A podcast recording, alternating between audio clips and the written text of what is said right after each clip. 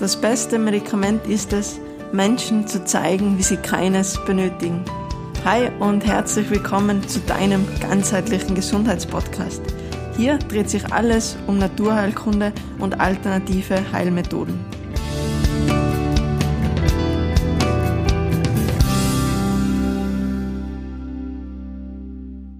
Freut mich riesig, euch heute hier dabei haben zu dürfen, Dil und Miriam von Fermentwelten. Denn ja, Darmgesundheit, wie einige meiner Follower vielleicht schon mitbekommen haben auf Instagram, ist ja auch ein sehr, sehr großes äh, Thema bei mir. Und ja, ich würde jetzt vorab gar nicht zu viel erzählen wollen, sondern euch einfach mal gerne kurz bitten, dass ihr euch einfach mal ein bisschen vorstellt und vielleicht auch schon äh, erzählen möchtet, wie ihr einfach zu dem Ganzen gekommen seid.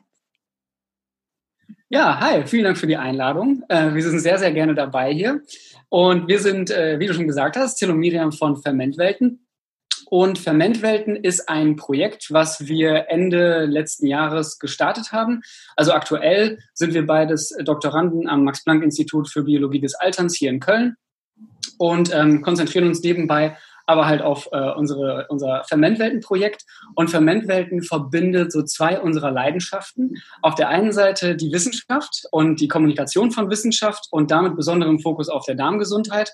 Und auf der anderen Seite ähm, irgendwie das Essen war so der, der, der Grundstein. ähm, und über das Essen beziehungsweise das Kochen, das wir halt gerne kochen, also, Till, also Till ist eher der Koch und ich bin eher der Esser bei uns, muss, man, muss man so sagen. Gute Teilung. Genau. Ja. Dann sind wir darüber ähm, sind wir halt äh, und über die Darmgesundheit zum Fermentieren gekommen und ähm, haben da dann wirklich eine, eine Leidenschaft entwickelt fürs Fermentieren und sind da einfach fasziniert. Und ich meine, deswegen heißen wir auch Fermentwelten, weil wir ähm, mehrere Welten abdecken. Es ist irgendwie so die Welt der Mikrobiologie, also der Bakterien in den Fermenten, der Bakterien und Mikroorganismen in uns selber, in unserem Darm und andersrum aber auch die Geschmackswelten, weil äh, Fermentieren halt einfach eine ganz, ja, gar nicht mal eine neue Art zu kochen, sondern eigentlich eine ganz, ganz alte Art zu kochen ist, die jetzt aber wiederbelebt wird und dadurch dann total coole Geschmäcker kreiert werden können. Ja, und tatsächlich, wie sind wir zu Fermentwelten gekommen? Das ähm, liegt äh, tatsächlich an mir, weil ich in meinem Doktor an einem für mich sehr spannenden Gebiet arbeite. Das ist der Zusammenhang zwischen Darmbakterien und dem Altern. Und ähm, ich arbeite da jetzt schon mehrere Jahre dran und ich fand es einfach faszinierend zu sehen, welche großen Effekte der Darm und äh, auch die Darmbakterien, das Darmmikrobiom auf unseren ganzen Körper hat und auch für unsere Gesundheit. Und wenn man sich damit jetzt täglich beschäftigt, hat man natürlich irgendwann den Drang, auch selber sich ähm, da gut aufzustellen, also auch selber was Positives für seinen Darm zu tun. Und ähm, am Anfang habe ich tatsächlich äh, sehr viel Brot rumgetrunken und irgendwann wollte ich auch Till mal ein bisschen davon überzeugen, der fand das Ganze nicht so gut. Dann haben wir uns ein bisschen weiter damit beschäftigt und sind dann aus Fermentieren gekommen, weil das Fermentieren ist für uns eigentlich die ideale ähm, Sache, die man als Anfänger machen kann, um sich mit der Darmgesundheit auch ein bisschen zu beschäftigen und eine sehr einfache Art und Weise, wie man seinen Darm mit ähm, Mikroben, also mit, mit, Darm, mit ähm, potenziell probiotischen Bakterien versorgen kann. Genau so ist es. Und das ist auch mir ein sehr, sehr wichtiger Punkt und glaube auch einer der Hauptgründe, warum ich eben euch gebeten habe, ob ihr Interesse hättet an einem Interview, dass es einfach eine Sache ist, die man in den Alltag integrieren kann oder die, wie ihr sagt, schon ewig eigentlich gibt und die einfach simpel ist und wo man tagtäglich einfach was für seine Gesundheit ähm, tun kann. Und genau, vielleicht könnt ihr uns auch einen kleinen Einblick geben. Ich muss gestehen, ich bin da auch selber noch ein bisschen Laie, aber was bei der Fermentation jetzt da eigentlich passiert, beziehungsweise wie einfach auch diese Milchsäurebakterien dann überhaupt entstehen. Genau, also Fermentation an sich äh, ist ja erstmal ein sehr, sehr weit gefasster Begriff und äh, ist eigentlich erstmal nur die Umwandlung von einem Stoff oder einem Grundprodukt A mit Hilfe von Mikroorganismen in ein Grundprodukt, äh, also in Produkt B oder in äh, unterschiedlichste Produkte. Und äh, genau, ein, eine Untereinheit des Ganzen ist halt die äh, Milchsäurefermentation. Unter anderem, da gibt es halt noch einige andere. Äh, und wir machen ja ganz viel wilde Fermentation. Und bei der wilden Fermentation ähm, geht es halt sehr wild zu. Äh, unter anderem passiert da halt Milchsäurefermentation, da passieren aber auch andere Sachen. Und ähm, interessanterweise, also ich, ich finde, man kann das vielleicht ganz gut an einem Beispiel erklären. Wenn wir jetzt zum Beispiel das Sauerkraut nehmen, das kennt irgendwie auch jeder, dann ist es ja, ähm, man fängt eigentlich nur an mit Weißkohl, Salz und Wasser. Genau. Also interessant ist eigentlich, dass wir ja gar, gar keine Bakterien so dazugeben, sondern das Faszinierende, was mich auch an, Fermenten, äh, an wilden Fermenten fasziniert, ist, dass wir eigentlich ähm, umgeben sind von Millionen von Bakterien und wir arbeiten bei der wilden Fermentation einfach mit den natürlich vorhandenen Bakterien in der Umgebung, auf unseren Händen, auf dem Gemüse. Und wir schaffen dann eine bestimmte Umgebung, in der sich vor allem die Milchsäurebakterien wohlfühlen. Also es ist eine bestimmte Salzkonzentration, ähm, dass wir das ohne Sauerstoff, ähm, wir machen es ohne Sauerstoff und zu einer bestimmten Temperatur die praktischerweise Raumtemperatur ist. Und ähm, dadurch schaffen wir quasi die optimale Umgebung für Milchsäurebakterien, die allerdings nicht so gut ist für andere schädliche Bakterien. Das heißt, wir favorisieren quasi die Bakterien, die wir wollen. Die sind so super glücklich mit den äh, Bedingungen, die wir ihnen geben und deswegen vermehren die sich ganz stark. Und je länger wir tatsächlich auch fermentieren, also fermentieren ähm, ist sehr spannend, auch wissenschaftlich, also wenn man quasi in den, in den kleinsten Bereich dahinter schaut, weil verschiedene Phasen auch ablaufen. Also es ist nicht so, ähm, dass man, dass jetzt quasi eine Sache passiert und das war's dann, sondern es wechseln sich auch verschiedene Phasen, verschiedenen äh, Mikroben ab.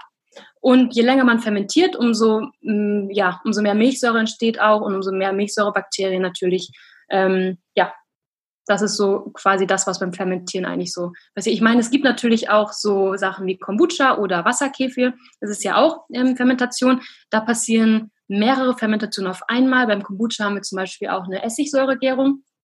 Ähm, und alkoholische Gärung auch. Das ist also quasi äh, Fermentation gleich mal drei. Ähm, und da ist es aber nicht so, dass wir eine wilde Fermentation haben, sondern quasi eine Starterkultur dazugeben. Also in Form von diesem Scooby oder in diesem Form von diesen Wasserkäfekristallen, falls ihr die mal gesehen habt. Da sind quasi schon Start, Mikroben drin, die das Ganze dann beschleunigen. Das, deswegen dauert es jetzt auch nicht so lange, zum Beispiel wie beim Sauerkraut. Sehr, sehr cool. Vielen Dank für den Einblick. Jetzt ist auch mir noch mal ein bisschen klarer geworden und ich glaube auch definitiv den Zuhörern. Und was würdet ihr jetzt so von der, von der Vorgehensweise einen quasi Anfänger wie mir oder vielleicht auch dem ein oder anderen Zuhörer, der da noch nicht jetzt damit gemacht hat, was würdet ihr da so empfehlen, wie man da jetzt am besten startet, wenn man das jetzt wirklich eben auch zu Hause machen möchte? Mhm. Ähm, da gibt es so ein paar Tipps, die man, glaube ich, wirklich geben kann, so, so Grundlagentipps. Ehrlich gesagt haben wir da sogar gerade einen Artikel zu geschrieben. Ähm, also, also. Der, ähm, da kann man auch nochmal auf unserer Homepage ähm, das sogar nachlesen. Das Einmaleins des Fermentierens. Genau. Und also was wir sagen würden, ist äh, wirklich einfach mit einem einfachen Ferment zu starten. Da gibt es unterschiedliche Schwierigkeitsgrade, würden wir sagen. Ähm, wir haben aktuell dieses Nuka-Doko laufen, das ist eins der schwierigeren oder der ja. zeitintensiveren Fermente. Aber mit Sauerkraut kann man super anfangen, mit Zwiebeln kann man super anfangen. Die werden, die, die entwickeln so einen schönen rauchigen Geschmack irgendwie. Ja, ganz toll, eher so, so Barbecue-mäßig eher. Genau. Ähm, das gleiche mit Knoblauch, also dass man irgendwie, oder Möhren sind auch ein super einfaches Ferment. Ähm, ja, genau. Also ich meine, wir können auch ähm, gerne jetzt einfach mal so ähm, euch da durchführen, wenn ihr da Lust drauf habt. Einfach einmal eine kurze Anleitung, weil es wirklich wenn man jetzt zum Beispiel Zwiebeln oder Knoblauch nimmt, ist das ganz einfach. Also falls du möchtest. Ja, auf jeden Fall. Also ich finde die Idee sehr, sehr gut. Es ist immer sehr, sehr wichtig, dass man das Ganze, glaube ich, auch praktisch hält, dass die Leute auch wirklich, Zuhörer auch gleich was haben, was sie für die Gesundheit äh, mitnehmen können. Deswegen sehr, sehr gerne. Und ich verlinke natürlich auch äh, eure Blog und Instagram und so direkt drunter, damit, weil ich finde die Seite auch wirklich mit so viel Liebe gemacht und äh, ja, auch sehr, sehr übersichtlich.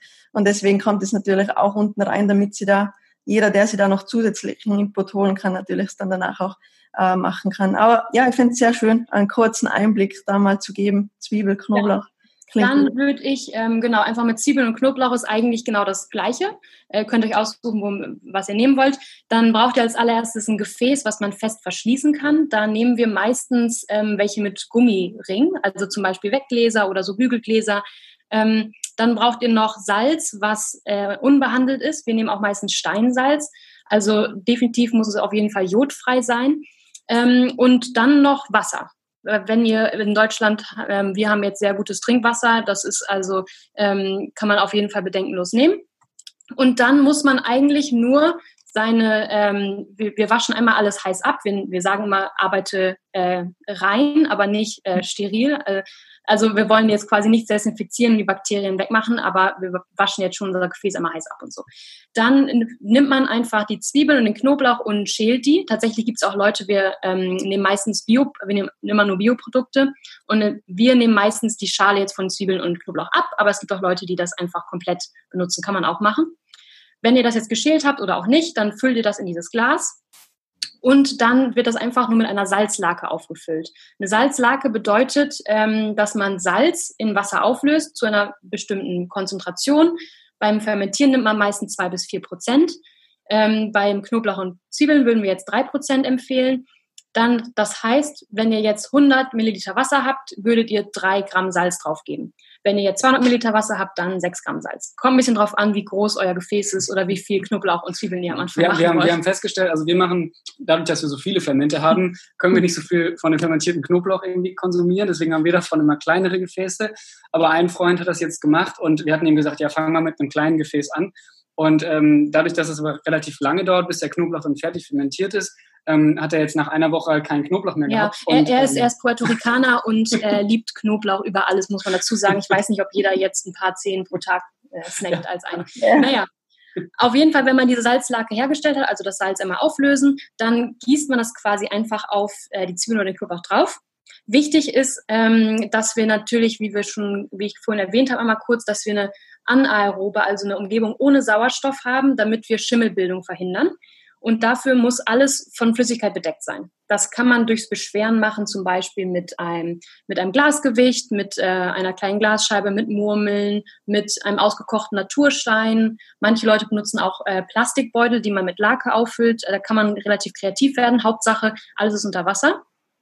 Und dann verschließt man das einfach und lässt dann das bei einem geschützten Ort stehen. Also ich würde es nicht in die direkte Sonne stellen. Und dann warten wir mindestens zwei Wochen bei Zwiebeln und Knoblauch eher länger. Also den Knoblauch haben wir auch sechs Wochen schon stehen gelassen. Manche Leute lassen ihn auch noch länger stehen. So wir sind eher ungeduldig. Also das haben wir noch nicht geschafft. Falls jemand, aber wenn man die Geduld hat oder das jetzt gleich in fünf Sachen, also in fünf äh, Gefäßen ansetzt, kann man auch mal einen länger stehen lassen. Und dann muss man einfach nur warten, bis ähm, wichtig ist, stell es auf einen Teller. Das können wir ja aus Erfahrung sagen. Das äh, ist ja, das Ferment ist lebendig und das werdet ihr auch sehen, das blubbert und es blubbert dann auch über. Und sonst riecht wirklich alles nach Knoblauchlake und auch nach Sauerkrautlake. Also ähm, das ist auf jeden Fall ein Tipp, den ich jedem sofort ans Herz legen würde. Ja, und dann einfach nur ähm, Zwiebeln und Knoblauch kann man sehr vielseitig verwenden. Wichtig ist, wir essen das ja vor allem auch wegen den potenziell probiotischen äh, Milchsäurebakterien, dass wir es nicht erhitzen, weil dann die Bakterien absterben würden. Also wir benutzen es zum Beispiel auch als, als Brotauflag, als Beilage, als Topping ähm, oder zum Beispiel auch den Knoblauch einfach in einer frischen Pesto oder in einer Gazpacho im Sommer. Also alles, wo man das am Ende quasi dazu gibt, wenn das Essen nicht mehr, nicht mehr heiß ist. Ja. Genau. Man, man kann es natürlich auch äh, in anderen Gerichten verwenden, wenn man jetzt den, äh, den Geschmack halt ähm, ja. dabei haben möchte. Und es ist ja nicht so, dass nur die Bakterien ähm, positive oder potenziell positive Effekte haben, sondern durch diesen Fermentationsprozess entstehen ja auch äh, bestimmte Substanzen, die halt ähm, gesundheitsfördernde Wirkung haben können. Und ähm, ja. überhaupt konsumieren wir ja Gemüse primär. Und äh, Gemüse ist ja an sich gesund, viele Ballaststoffe, viele Präbiotika auch, also Futter für die Bakterien. Ähm, und deswegen ist das eh hilfreich. Genau, perfekt. Vielen, vielen Dank für den Einblick. Also ich werde selber gleich nachmachen und ich hoffe, viele Hörer natürlich auch. Und genau, ihr habt es eh schon angesprochen, vielleicht das auch noch von meiner Seite kurz, weil eben es gibt ja oft, glaube ich, schon auch ein bisschen die Verwechslungsgefahr mit Probiotika und Präbiotika, nur dass es eben auch verständlich ist, also eben Probiotika, ihr korrigiert mich bitte, wenn es ja. falsch ist, quasi eben diese aktiven Bakterien, die eben auch bei der Fermentation entstehen, diese, die wir eben benötigen äh, für ein gesundes Mikrobiom und eben Präbiotika zum Vergleich eben wirklich quasi die Nahrung für diese Darmbakterien. Im klassischen Sinne eigentlich die Ballaststoffe, so wie wir es kennen, um eben da auch Futter zu haben. Und das ist auch das, was mir sehr, sehr wichtig ist, dass uns das auch bewusst ist, dass wir beides brauchen, weil es nützt jetzt nichts, egal ob es jetzt in Form von Fermenten sind oder auch sonst irgendwie Probiotika, wie man es auch aus der Apotheke oder so kennt. Wenn die dann natürlich kein Futter bekommen, ist es wahrscheinlich ja. auch schwierig, wirklich das aufrecht zu erhalten. Und genau, wenn wir schon bei der Gesundheit sind, äh, Habt ihr beiden auch irgendwie eine Auswirkung dann auf eure Gesundheit gemerkt, wo ihr mit den äh, ja einfach regelmäßig dann auch Fermente zu euch genommen habt? Also wir, wir als, als Wissenschaftler müssen wir natürlich irgendwie so sagen, oh, Stichprobengröße von zwei ist natürlich sehr klein, aber wenn man das Ganze jetzt ähm, halt irgendwie aus der subjektiven Perspektive betrachtet, ähm, muss ich schon sagen, dass wir das Gefühl haben, also wie lange essen wir jetzt? Seit, also wir essen jetzt seit über einem Jahr jeden Tag wirklich Fermente und vorher haben wir es auch mehrmals wöchentlich gemacht. Genau. Ja. Und ähm, ich muss sagen, ich habe das Gefühl, viel weniger insgesamt krank zu werden. Halt diese, diese Kleinigkeiten, die man zwischendurch hat, irgendwie Schnupfen, Erkältung, was auch immer. Äh, deswegen habe ich, das kann natürlich auch an anderen Dingen liegen, aber äh, da habe ich schon das Gefühl, dass das irgendwie besser geworden ist. Und wo es auf jeden Fall einen Effekt drauf hat, ist ähm, Konstanz in der Verdauung und überhaupt irgendwie Verdauungsaktivität und alles, was man wirklich so äh, Magen-Darm-Trakt angeht. Ja, genau. Also das ist, das läuft jetzt wie am Schnürchen, sage ich immer. ja, also das ist auf jeden Fall eine Sache. Tatsächlich ähm, für alle von euch, die noch nicht fermentiert haben und die das jetzt zum ersten Mal probieren, ähm, vor allem wenn man Sauerkraut macht, was dann so richtig lecker schmeckt, ist die Gefahr ganz groß. Und da kenne ich auch sehr viele von meinen Freunden und Bekannten, das relativ viel auf einmal dann zu essen. Und da muss euch bewusst sein, dass das schon einen sehr starken Effekt erstmal am Anfang auf euer Verdauungssystem hat und das ist da erstmal nicht dran gewöhnt. Das heißt, am Anfang wirklich langsam anfangen, so ich würde mit einer, mit einer kleinen Gabel, mit einer Gabel am Tag anfangen und ihr werdet das merken, dass es sich nach so ein, zwei Wochen ähm, dann sehr gut einpendelt, aber am Anfang nicht wundern, wenn ihr dann mal sehr viel Darmaktivität habt, das ist ganz normal und das ähm, pendelt sich ein. Genau, ich glaube, das ist eher auch ein wichtiger Punkt, oder? Weil oft sind halt so Sachen, eben, man ist irgendwie übermotiviert, macht es dann zu intensiv und hat dann sogar das Gefühl, boah, das bekommt man irgendwie gar nicht gut und lässt es dann wieder. Und deswegen wie eigentlich auch mit allen Sachen einfach, ja, sanft starten und dann einfach diesen Mehrwert quasi für die Gesundheit rauszuziehen. Genau, du hast das gerade schon gesagt. Also hier ist auch wirklich Konstanz der Schlüssel ähm, weil der Darm halt auch ein, ähm, ein Organ ist, was relativ schnell reagiert. Und genauso wie es schnell auf Dinge reagiert, kann es halt auch wieder in den Ursprungszustand zurückspringen. Ähm, und deswegen äh, ist uns halt auch wichtig zu sagen äh, oder den Leuten auch zu zeigen, ähm, wie man Fermente wirklich in den Alltag integrieren kann. Und deswegen mhm.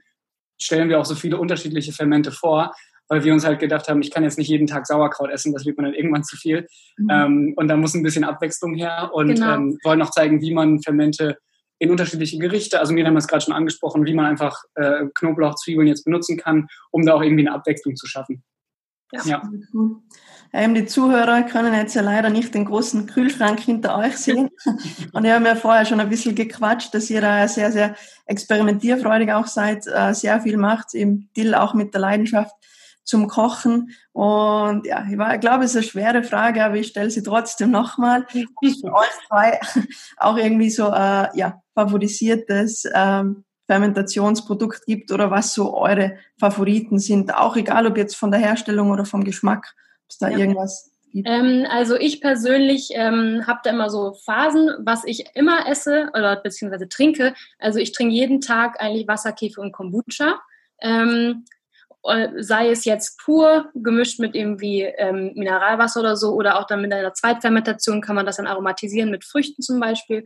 Ähm, und dann essen wir jeden Tag, ähm, wir essen relativ häufig Sauerkraut und Kimchi, weil es einfach so flexibel zu allem passt. Und wir haben ja auch, wir haben mehrere, wir haben immer so ein Currykraut, ein Ingwerkraut, ein marokkanisches Kraut, ein asiatisches Kraut. Also wir haben sehr viele verschiedene Geschmäcker, die dann auch zu vielen Gerichten passen. Ähm, und jetzt im Sommer, wenn wir mehr grillen, ich liebe fermentierten Ketchup. Das ist tatsächlich, der schmeckt so viel leckerer als äh, normaler Ketchup. Den könnte ich auch, ähm, also den könnte ich löffelweise essen. Dann muss ich wieder mich selber zurückhalten. Ähm, aber das sind tatsächlich so Sachen, die so meine Favoriten sind. Ähm, ich überlege noch, oh, fermentierte Limetten sind auch ganz toll. Ähm, fermentierte Zitronen. Ja, du, du siehst schon, ich ähm, habe sehr viele Favoriten. Ja, stimmt. Wir haben, wir haben vor ein paar Tagen noch so ein ähm, Risotto gemacht mit fermentierten Zitronen drin und das war, also das haben wir, haben wir, nee, haben wir das erhitzt haben, oder haben wir die nachher Nein, zugegeben? nee, haben wir danach zugegeben. Haben wir danach zugegeben, ja. genau. Und das war richtig, richtig cool. Das hat richtig gut geschmeckt. So mit Fenchel, fermentierte Zitrone. Genau. Ja. Und für mich, ähm, ich bin da, glaube ich, ein bisschen rustikal unterwegs vielleicht. Also ich, ich mag grundsätzlich einfach auch gerne Brot, muss ich sagen. Deswegen, also ich meine, Sauerteig ist ja zum Beispiel auch ein Ferment. Ähm, da sind die Bakterien dann nicht mehr so lebendig, nachdem man es gebacken hat. Aber trotzdem, wenn wir dann unser, unser Sauerteigbrot gebacken haben und dann, ähm, keine Ahnung, irgendwie mit einem, mit einem Frischkäse oder irgendeinem Streich oder so und das dann mit ähm, unterschiedlichen Sauerkraut ähm, zu toppen. Also mit, Miriam haben es gerade schon gesagt, mit irgendwie marokkanischem Sauerkraut, mit asiatischem Sauerkraut, das einfach da drauf und dann in so einer Brotzeit, das finde ich richtig gut.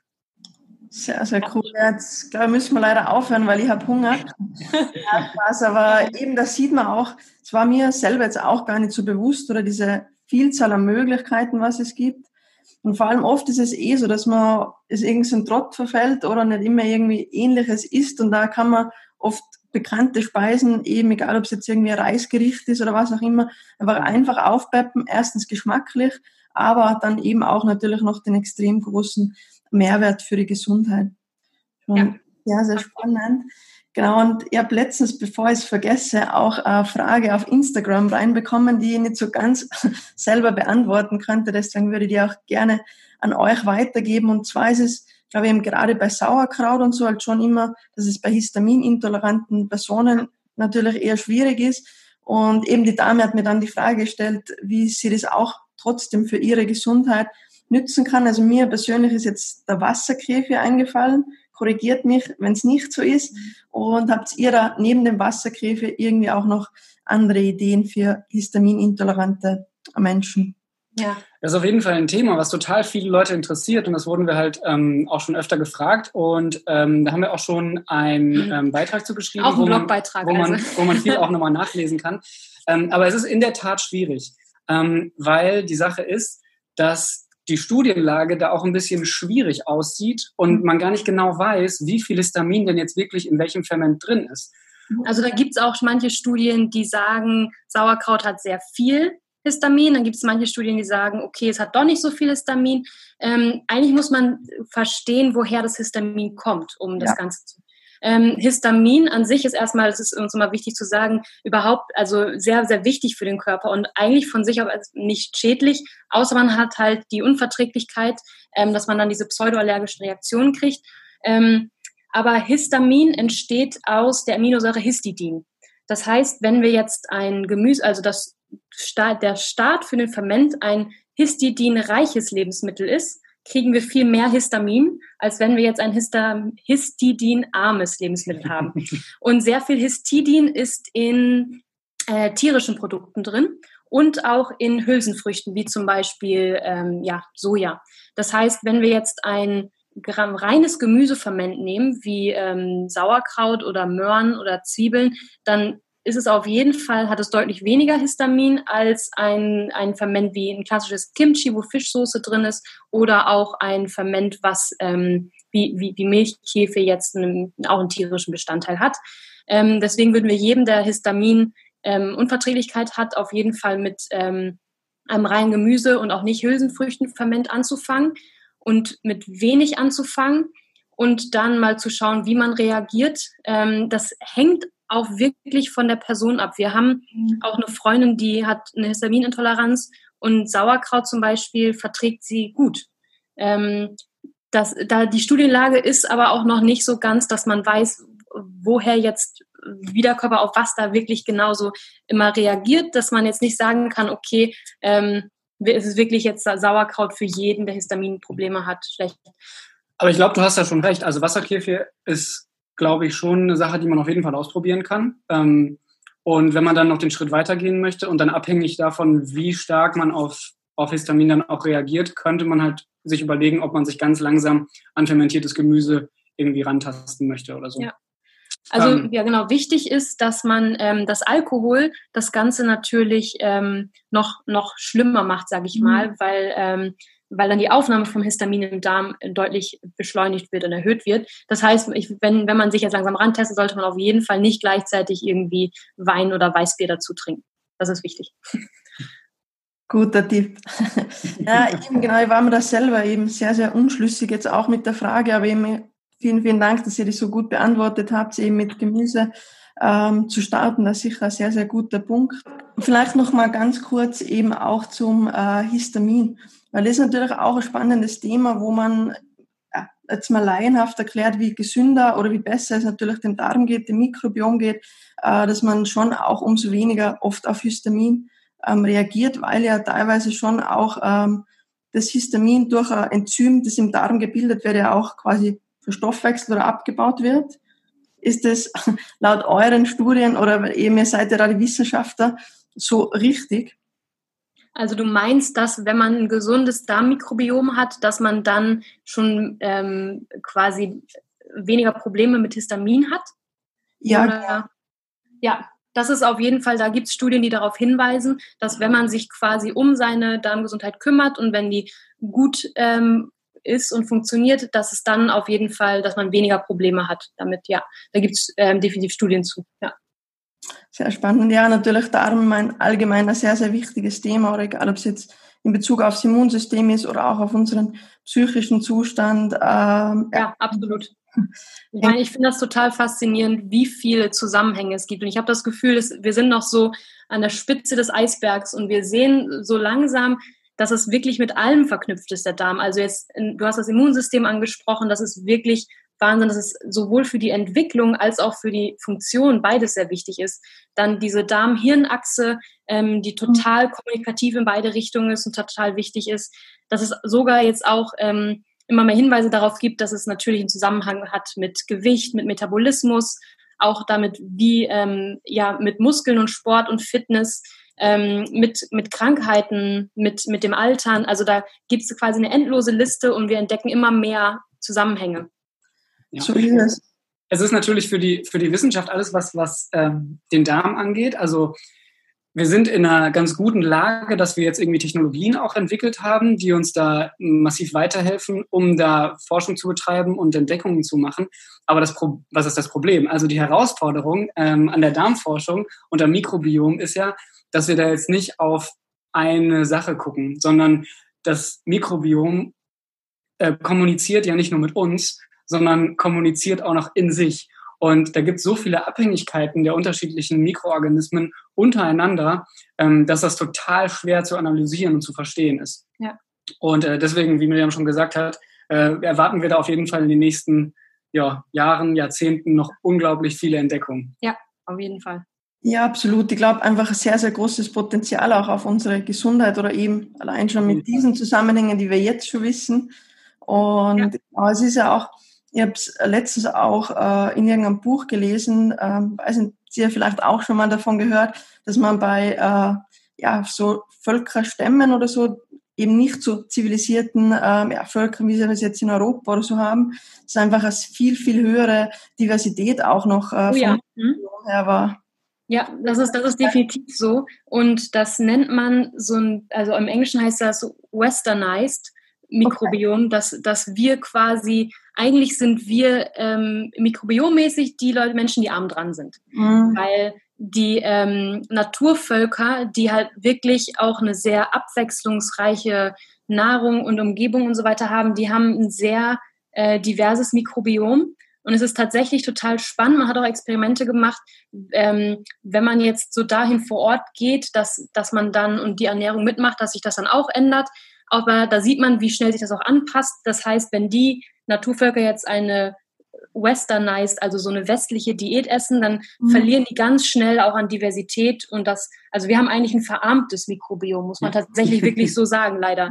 Ähm, unser, unser Status, also hier ist definitiv nicht so, wie es jetzt mal so vor, was weiß ich, wie viele hundert Jahren war. Ja, ja, das ja. stimmt. Aber umgekehrt vielleicht für uns auch wieder ein großes Potenzial, oder? Weil wenn es natürlich jetzt in die Richtung von Naturvolk eben in unsere Ernährung so schnell geht, kann man vielleicht davon ja. ausgehen, dass es natürlich in die andere Richtung, eben wenn man mit Ferment, äh, Fermenten arbeitet, mit ballaststoffreicher Ernährung, dass es da natürlich dann auch in die andere Richtung vielleicht relativ schnell gehen kann. Ja, definitiv. Ja, definitiv ja. Und ähm, also es sieht auch so aus, äh, die Studienlage sieht auch so aus, als dass eine hohe Diversität von ähm, den Darmmikroben auf jeden Fall sehr förderlich ist für die Gesundheit. Also das ist auf jeden Fall, wenn man das erhöht, ist es sehr wahrscheinlich, dass es einen positiven Effekt hat. Ja, ist jetzt, glaube ich, rein auch als, als Laie irgendwie schon naheliegend oder ohne da jetzt Studien drüber zu kennen, eben auch rein jetzt mit den Zusammenhängen und abwechslungsreiche, gesunde Ernährung ist äh, sicher ja, der Grundstein für, für gesunde Ernährung. Das ist halt irgendwie so faszinierend. Eigentlich wissen wir ja schon, was wir tun müssen. Ähm, wir, müssen wir müssen uns bewegen, wir müssen Sport machen. Das hilft dem Darm. Wir müssen uns abwechslungsreich ernähren.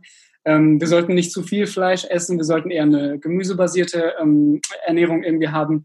Äh, wir sollten eine abwechslungsreiche Ernährung haben. Also das sind ja alles die ja. Sachen. Wir sollten genug trinken, genug schlafen, wir sollten versuchen, Stress zu vermeiden. Das sind alles Sachen, die dem Darm halt helfen und dem Mikrobiom. Ja. Ähm, und trotzdem fällt es halt einem irgendwie dann doch schwer im Alltag. Ja. Es wäre eigentlich relativ einfach und eben es gibt halt neben den Sachen halt auch noch, sei es jetzt irgendwie Medikamente oder Umweltgifte und so, die halt dann natürlich auch noch zusätzliche Auswirkungen auf den Darm haben. Ja, oder auch ja. Kosmetik oder so. Da messe ich, glaube ich, oft gar nicht so ganz bewusst, wie vielen Giftstoffen man sie doch tagtäglich ähm, dann auch irgendwie ausgesetzt ist und die dann halt den Darm beeinflussen. Und ja. genau, ihr habt es ihr auch schon angesprochen, das wäre auch noch ein Punkt von meiner Seite gewesen eben mit der Bewegung, also mir ist es jetzt auch aus therapeutischer Sicht klar, dass natürlich die Bewegung sehr gut ist, durch Blutung, Lymphfluss und so wird ähm, gefördert. Habt ihr jetzt da auch äh, irgendwie noch äh, ja, einen Punkt, wo ihr sagt, naja, das hat auch direkt Auswirkungen jetzt auf, aufs Mikrobiom von eben die Bewegung? Also da gibt es jetzt so die äh, so erste Studien, dass man auf jeden Fall gesehen hat, dass ähm, wenn man wenn man mehr Bewegung hat, dass sich das Mikrobiom auf jeden Fall ändert. Ähm, in, in positive Richtung. Man weiß jetzt noch nicht genau, wie oder warum, aber dann werden zum Beispiel auch vermehrt diese kurzkettigen Fettsäuren, die für die, äh, also die sehr wichtig sind ähm, beim gut funktionierenden Mikrobiom, die sehr viele, sehr viele der positiven Effekte auf den Körper funktionieren über diese kurzkettigen Fettsäuren. Und wenn man sich bewegt, dann ähm, vermehren sich die Bakterien, die diese kurzkettigen Fettsäuren produzieren. Da gibt es zum Beispiel eine super interessante Veröffentlichung vom äh, Boston Marathon, richtig? Ach, genau. Ähm, wo sie halt die Marathonläufer sich angeschaut haben und deren Mikrobiom ähm, bestimmt haben. Und da ist ein bestimmtes Bakterium, was sie gesehen haben, dass das mit äh, steigendem Trainingszustand immer höher geworden ist quasi. Und dann ähm, haben sie halt einen Zusammenhang hergestellt zu diesen ähm, Short Chain Fatty Acids, also zu diesen ähm, kurzkettigen ähm, Fettsäuren, was Miriam gerade schon gesagt hat, die dann ähm, den Sportlern auch wirklich Energie liefern im Endeffekt. Also das war deren Schlussfolgerung. Und das Spannende war, dass sie dann dieses Bakterium genommen haben und in Mäuse transferiert haben, also mhm. quasi den Mäusen gegeben haben und die hatten dann bessere Ausdauerleistung. Also scheint das auf jeden Fall da schon einen Zusammenhang zu geben. Es ist faszinierend, ähm, wie gesagt, immer noch so Spitze des Eisberges, aber es scheint auf jeden Fall sehr wichtig zu sein, ähm, Bewegung und Darm. Absolut sehr, sehr spannend. Eben mir war das halt nur so bewusst, eben durch die Bewegung, eben, dass man das Ganze anregt, aber eben, dass es da wirklich, gerade wenn man eben regelmäßig, wie es halt äh, ja, jetzt irgendwie Ausdauerathleten oder so machen, dass man das dann äh, eben wirklich auch messen kann, schon mittlerweile im Mikrobiom. Sehr, sehr spannender Punkt und ja, noch einer der vielen weiteren Punkte, dass man sich halt schon tagtäglich einfach auch bewegen sollte. Ja. Ja, genau. Da ist auch wie immer Konstanz ist wichtig, ne? wie, wie, wie bei allem. Also das ist man eigentlich so ein wiederholendes äh, Mantra, dass man ähm, ja einfach alles ausgewogen in Balance, konstant.